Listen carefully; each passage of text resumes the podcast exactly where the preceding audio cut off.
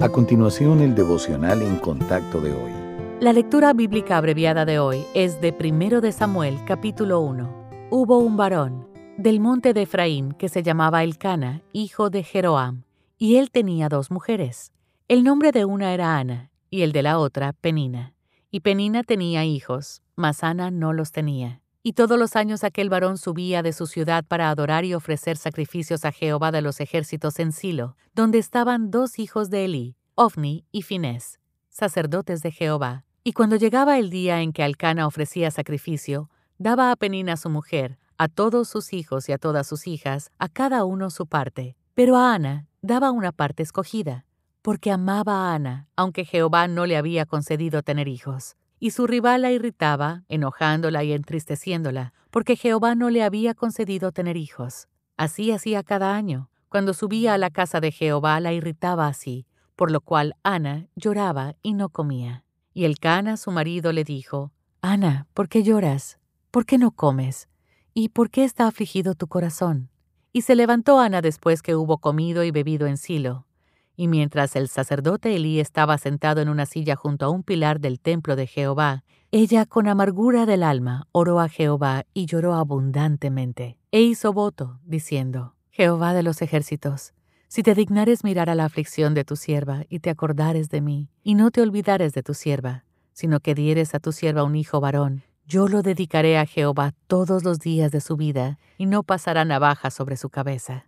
Mientras ella oraba largamente delante de Jehová, Elí estaba observando la boca de ella. Pero Ana hablaba en su corazón y solamente se movían sus labios, y su voz no se oía. Y Elí la tuvo por ebria. Entonces le dijo Elí, ¿Hasta cuándo estarás ebria? Digiere tu vino. Y Ana le respondió diciendo, No, señor mío, yo soy una mujer atribulada de espíritu. No he bebido vino ni sidra, sino que he derramado mi alma delante de Jehová. No tengas a tu sierva por una mujer impía, porque por la magnitud de mis congojas y de mi aflicción he hablado hasta ahora. Elí respondió y dijo, Ve en paz, y el Dios de Israel te otorgue la petición que le has hecho. Y ella dijo, Halle tu sierva gracia delante de tus ojos. Y se fue la mujer por su camino, y comió, y no estuvo más triste.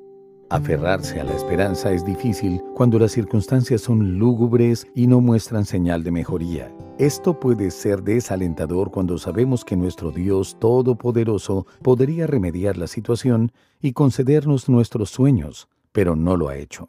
Quizás así se sentía Ana. Tenía el corazón destrozado porque el Señor no le había concedido tener hijos. Esto, por sí solo, era motivo de gran oprobio para una mujer hebrea de aquella época. Pero Ana sufría aún más por la provocación intencional de la otra esposa de su esposo, que había sido bendecida con hijos.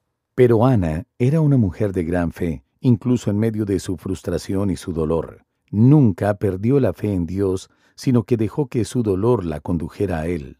En su desesperación, derramó su corazón ante el Señor y le prometió que si Él hacía realidad su deseo de tener un hijo, ella se lo entregaría.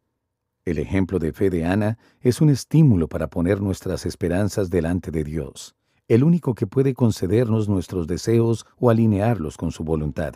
Entonces, al reconocer que todo lo que tenemos es suyo, estemos dispuestos a devolver al Padre Celestial todo lo que Él nos dé.